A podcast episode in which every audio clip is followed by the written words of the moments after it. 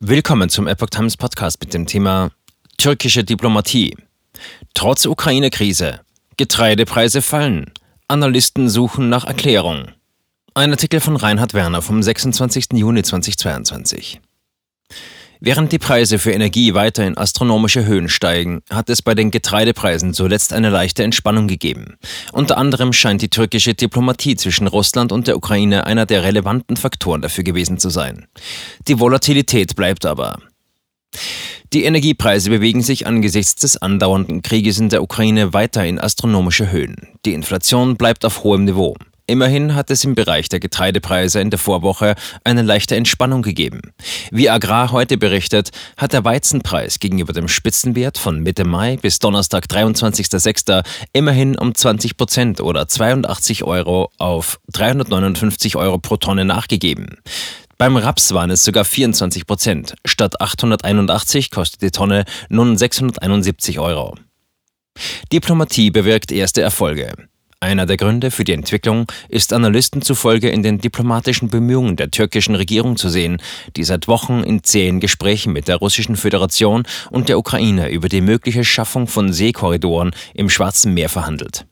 Diese sollen es insbesondere ermöglichen, Getreide zu verschiffen, das derzeit in der ukrainischen Hafenstadt auf Schiffen lagert, aber den Hafen wegen russischer Blockaden nicht verlassen kann.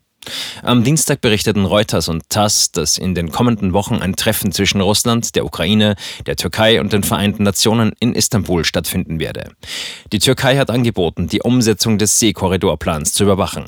In der Vorwoche konnte Ankara erreichen, dass das türkische Frachtschiff Azov Concord sicher den Hafen von Mariupol verlassen konnte. In den kommenden Wochen soll es ein trilaterales Treffen zwischen der Türkei, den Kriegsparteien und Vertretern der UNO in Istanbul geben, dessen Ziel es sein wird, den in Rede stehenden Seekorridorplan umzusetzen. Die Türkei gehe Außenminister Mevlüt Çavuşoğlu zufolge auch Behauptungen nach, Russland habe sich widerrechtlich ukrainisches Getreide angeeignet und in Drittländer verschifft, unter anderem auch in die Türkei selbst. Bis dato hätten diese sich jedoch nicht bestätigt, erklärt Çavuşoğlu. Witterungsbedingungen können Getreidepreise weiter beeinflussen.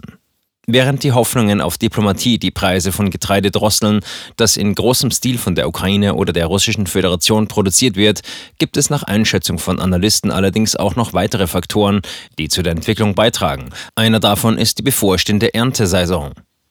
Die derzeitigen Hitzephasen in Frankreich und Westeuropa würden der Weizenernte wenig schaden, weil diese bereits deutlich fortgeschritten sei. Russland geht in seiner Ernteprognose beim Weizen zudem von einem neuen Rekordwert von bis zu 89,2 Millionen Tonnen aus.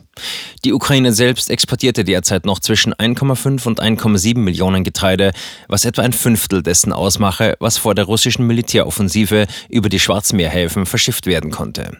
Experten erwarten trotz des Preisrückgangs weiter eine volatile Lage auf den weltweiten Getreidemärkten. Vor allem die Witterungsbedingungen während der Maisblüte im Juli würden einen weiteren gewichtigen Faktor darstellen, der sich in die eine oder andere Richtung auswirken könnte.